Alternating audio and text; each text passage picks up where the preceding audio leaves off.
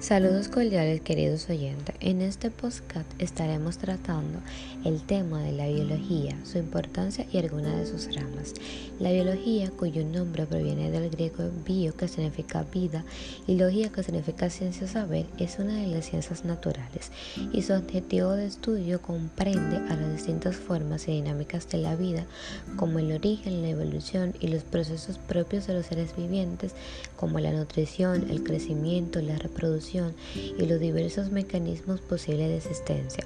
Así, la biología propone el estudio empírico y ceñido del método científico de los fundamentos de la vida, queriendo comprender las normas que lo regulan y los procesos que determinan su dinámica. La biología es una disciplina muy importante, pues mediante ella podemos revelar los misterios de la vida tal y como la conocemos, incluso el origen de la misma y las leyes que los fundamentan. Por otro lado, esta ciencia aporta insumos teóricos y prácticos a muchas otras disciplinas científicas, gracias a las cuales pueden combatirse enfermedades y mejorar nuestra calidad de vida.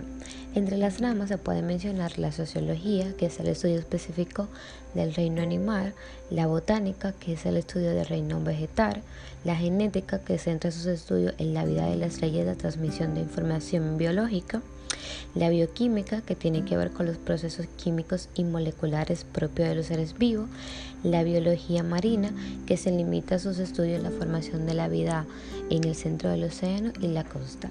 Esa información fue sacada de una página web de conceptos educativos. Hasta aquí, Aisha Acevedo.